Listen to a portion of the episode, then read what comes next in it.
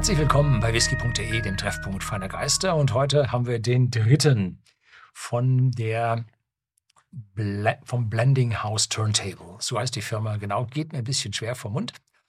Und dieser heißt jetzt Smokin' Riff. Ein Riff ist ein, ja, ein melodisches Stück, äh, eine kleine Melodie, sehr kennzeichnend in einem Musikstück.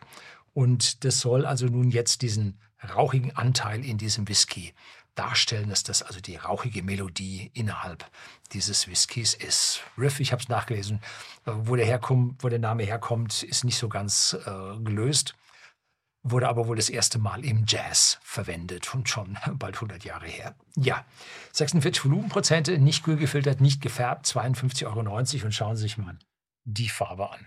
Ja, so ist recht, so haben wir das gern dass die Leute sich um eine gute Fassauswahl kümmern. Und bei diesem Smokin' Riff haben wir es wieder mit benannten Fässern und Anteilen von benannten Fässern zu tun. Und zuerst geben Sie hier jetzt den North British an. Das ist die, der Grain-Anteil in diesem Blend. Und dort verwenden Sie Virgin Oak Cask. Das heißt, hier kriegen wir aromatische Eiche hinein mit 28 Prozent vom Volumen dieser Flasche. Haben wir es also mit North British zu tun. Und das ist jetzt ja gar nicht viel, weil der Rest, was jetzt kommt, ist Malt. Ne? So, das heißt, wir haben hier also jetzt unter einem Drittel haben wir Grain Whisky drin. Und jetzt kommt zuallererst Craig Lache, Pedro Jimenez Bunchen. Das kennen wir schon von den anderen. Mit 24 Prozent. Also da haben wir es mit einem würzigen, interessanten Whisky und dazu noch mit einem süßen Sherry zu tun, der also, wo der Wein für den Sherry nicht voll fermentiert wurde, dass keine Restsüße drin ist, sondern er wurde vorher gestoppt.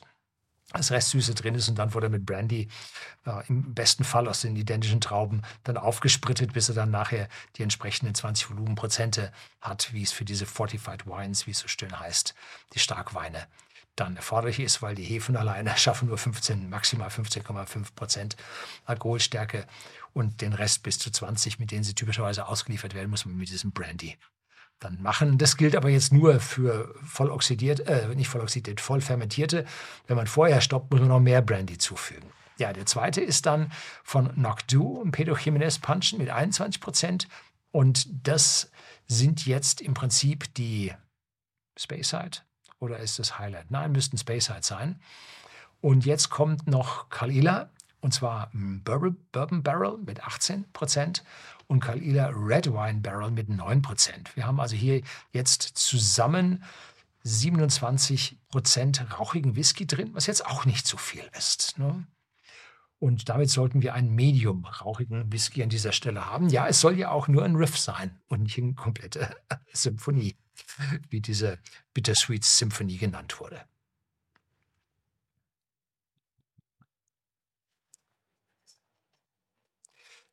Hier sitzt gut der Korken und auch oben die Bandrohle wahnsinnig schwer die Kunststoffkapsel wahnsinnig schwer zu öffnen. Gut für uns, wir versenden ja von whisky.de unsere Whiskys raus und je fester da oben zu ist, umso mehr gefällt uns die Geschichte.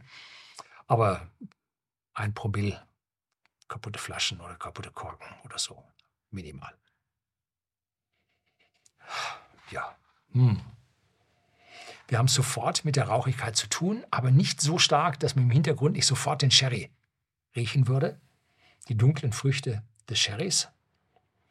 Und der Rauch ist jetzt, jetzt nicht Phenol und Krankenhaus und so, sondern das ist Freudenfeuer, Feuer am Strand ja, Lagerfeuer. Schön gemacht. Dahinter gibt es eine Fruchtigkeit, Birnen, aber auch die dunklen Früchte wie Rosinen. Und offiziell gibt es da eine Zimtnote drin, die habe ich hm, ja vielleicht im Ansatz, aber so richtig stark ist sie meine, aus meiner Sicht nicht. Ja, schöne Mischung.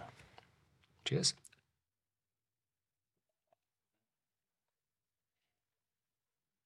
Mhm.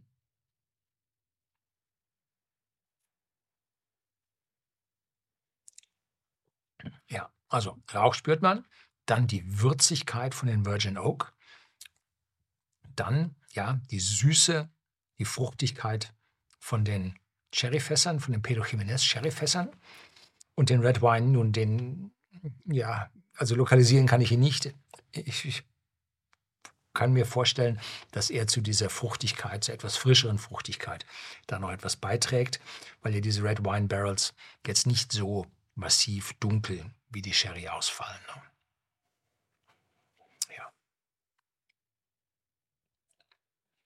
Mhm.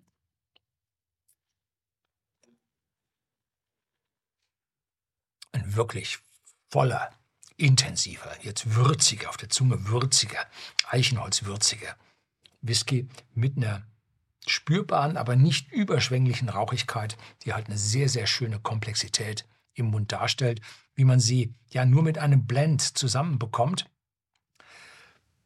oder mit einem Blended Malt zusammenbekommt, aber damit er nicht so ganz heftig ausfällt, hat man an dieser Stelle also jetzt noch diese 28% Grain Whisky beigefügt, was ein bisschen mehr Öligkeit, ein bisschen Weichheit erzeugt, aber die dann noch in den Virgin Oak reingepackt, dass man die Würze dann hinten noch oben drauf bekommt.